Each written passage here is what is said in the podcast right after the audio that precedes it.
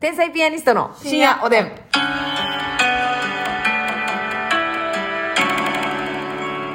どうも、皆さんこんばんこは。んばんは。好きな京野菜は、九条ネギ、天才ピアニストの竹内です。好きな京野菜は、カモンナス。あすみです。何 でうん入れたん勝手に。いや、カモナスええな。カモンナスいいでしょカモナスね。カモナスってさ、うん水ナスいや、水ナスではないんですよ。で、丸よな。丸、丸くて、まあ、で、確かに、普通のナスより、はいい、やし、きめ細かいなと思いますね。うん、違います。多分、あんな生で食べた時にほぐれへんのちゃうかなと思うねんけど。あ、やっぱちゃうんや。うんでもね、正直、京都人でも、カモナスはそんなに頻繁に食べられるものではないので、あ、高級お野菜？高級野菜です。売ってるんですけど、やっぱええとこで、まあ、錦市場とかね、売ってると思うんですけど。私ね、まだまだ京野菜に対してええ思うとこあんねん。あ何？言ってみそう何が京野菜だと。ほうほうほうほうほそんなん、う。はい。どこで生えてても一緒ちゃうんっていう。その特別な、あれしてるの。あ、あの、育て方とより、品種が変わってて、ああ、だからさ、はい言ったら、はい。例えば、えー、水ナスで有名なんとかだ泉州とかの水ナス有名やねんけど、はいはいはいはい。泉州水ナスみたいなこと？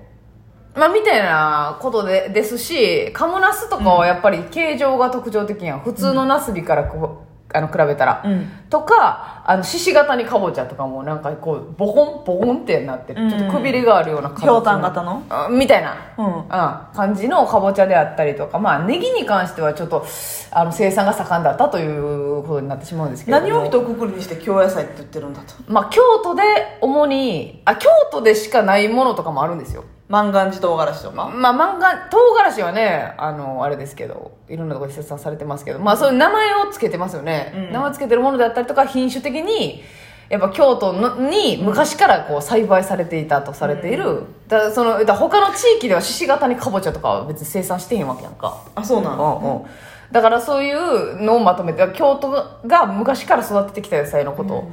まあ、ネギとかはだからメジャーだから、ちょっとね、あしかもさ高い。いイメージないですか？高いです。そうやんな、高い。高いしだから京都人も別にそんな親しんで食べてるというわけでもないというかだブランド野菜ですよね、うん。はまあ言ったらそのね今言った泉州ナスええええ。とか、はい。水泉州水ナいス水なすとかもあるけど大阪野菜とは言わへんやん。言わへんな。奈良だってさはい。いろいろ生産されてるモロヘイヤとかよくあるけどさ。大和野菜みたいに言わないですか？言わないし、あ言わないですね。だくくってますよね京都。だからすぐそうやってはい。ブランディングしたがるよな。でもねやっぱブランディングがうまい。それが京都の強みやさかいにね。ひえだってブランディングじゃなかったらおかしい値段のものいっぱいあるじゃない。ーうん。そうでしょ？そうやね。えー京都っていうネームバリューなんです。京野菜ね。京都です。ええそうそうそう。でもね京野菜検定とかあるぐらい、うん。やっぱこうあるんですよ。こう歴史であったりとか、えー京野菜というくくりにはあの歴史が。歴史がありますので。何でも歴史って言ったら強いよな。いやでも歴史あるんですよね京都って。歴史あるんですよね。歴史あるって言ったら一目散やなほんま。一目散。でもあのあの奈良かってね、うん。なんと立派な平城京でそうよ。ね。え歴史ありません。みんな宮都がありましたからねまあその後京都に来たんですけど。開け開けてびっくり平城京やったっいや 何の語呂合わせな開けてびっくりって。年号覚えたいねんだあれ。けなんと。なんとが710泣くよですか？うん泣くよごいです。開けてびっくりってなんやねんそれ。開けてびっくり玉手を。そうや。語呂ええな思ったら。いいんですよそんなことはね。はいということで、えーお便り読ませていただきますやっぱりお釣りくださいさんでございます。デパ地下ギフトのマカロンありがとう。ありがとう。やっぱりいお釣りいいですって言ったんやお釣り取っといてやっぱください。っていう情けない場面を切り取って。いいですーやね。うん、いいですーです。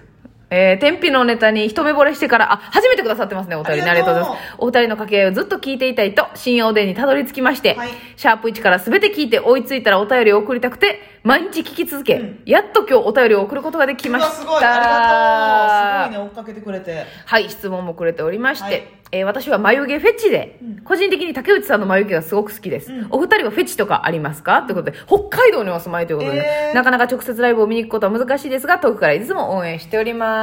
ということでございます。すね北海道から。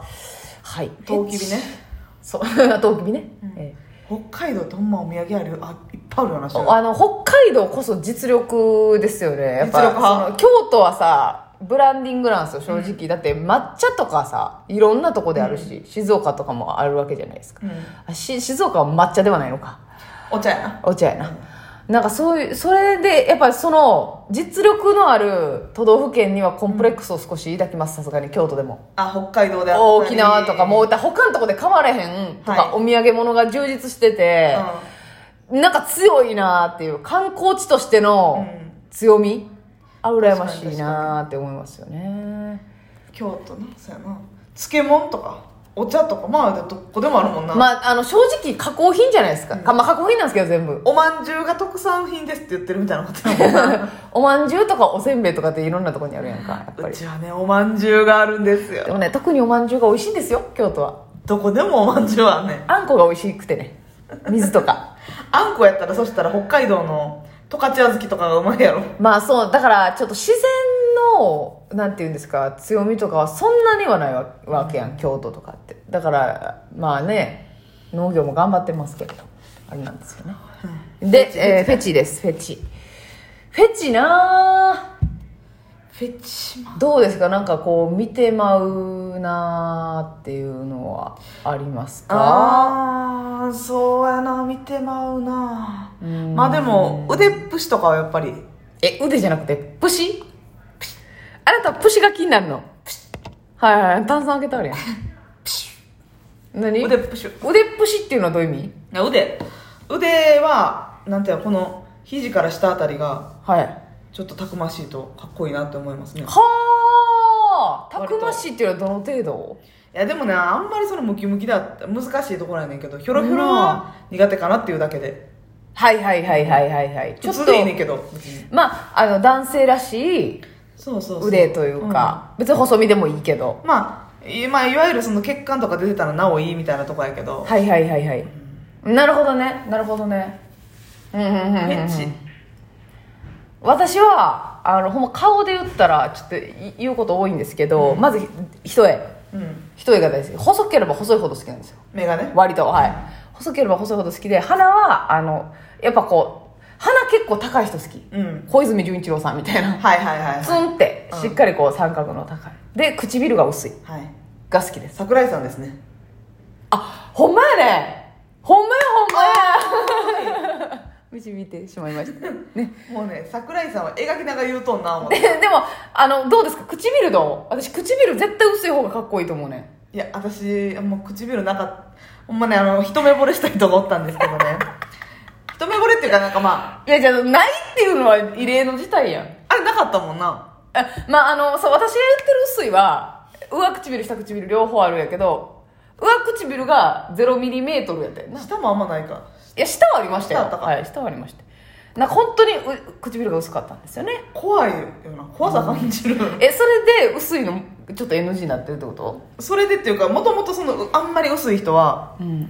なんかなおカップが言ってたんかな、その唇薄い人ってその人に対してその温かみを持って接する接さないというか、そのちょっとクールすぎるというかはい。冷血なところがあるみたいなのをそのはい。顔占いみたいなんでなんか見たのか、人相占いや。そうそうそう、はいはいはいはい。それで言ってたのも気になってて、うんうんうんうん。そのまあ男前な人に結構唇薄い人多いけどその温かみに欠けるからなるほどなるほど。なんかその自分がいいなと思う人とかはちょっとふっくらしてる唇とかの人の方がなんかええとよみたいな。これね私も聞いたことある。唇は上唇が大きい人は他人への愛情強いけど、下唇が大きい人は自分への愛情が強い、うん。自己愛が強いって聞いたことありますね、だからまあそのちゃんはうんちょっと分かんないですけどどっちも別に分厚いわけでもないよな、うんそうやな。うん、でもなんか特徴的やな、うん。まあ絵描きやすい感じの。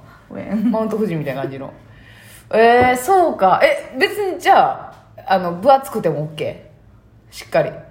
いやでもそあんまり存在感マックスやったら嫌やな。もう一丁とんぺいぐらいあしっかり。トンペぐらいは全然大丈夫。結構やでほん。あじゃあほなもう一頭いけんやったら大概いけるわ。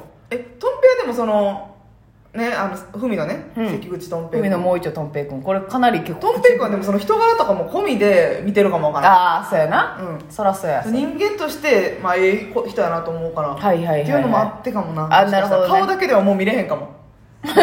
もはや、うん。あまあ確かにね。もう仲良すぎるというか、ね、なんかでも口分厚いけどとんぺいちゃんは、うん。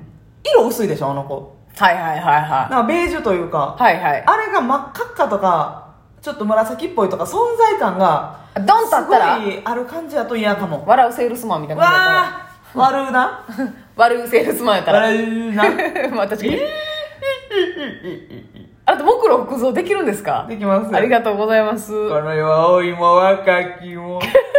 珍しくセリフ覚えて。そうですね。なるほど。顔で言ったらそうです。そう、はい。娘はちょだから福山雅治さんとか唇薄いからあ薄い。やけど唇薄いからなんかちょっとそういう人に対して冷たいところとかもあるんちゃうみたいなお母さん。勝手に言ってんなほんま。マシャなんかみんな優しいやろ。おかっぱすぐな決めつけんねん。すなそ決れめつけ。決めつけや。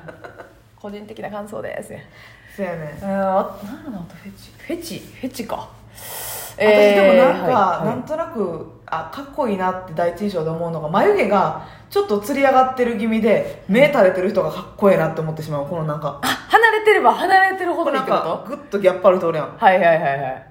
はあはあはあはあ。なんかグッとくるなんか。ああそう、うん。顔的に好きな顔なんやろな。そうそうそうそう。ああなるほどね。グッと眉毛がはいはいはいはいはい。あかっこいいってなかっこいいっていう何系っていうんですかね。何系とかじゃないか。結構たぬきうんたぬき系の顔？顔私はもうキツネうんちょっとがきつ大好きい感じのねはい。佐藤隆太さんとかも好きやっただーはあはあたぬき系って言っていいんですかね。わかんないですけど。まあ優しい顔。うんうんうんうん。目尻下がってる感じのな、うん。私もたぬき系やけどなどっちかよだあ確かにな、おやすみな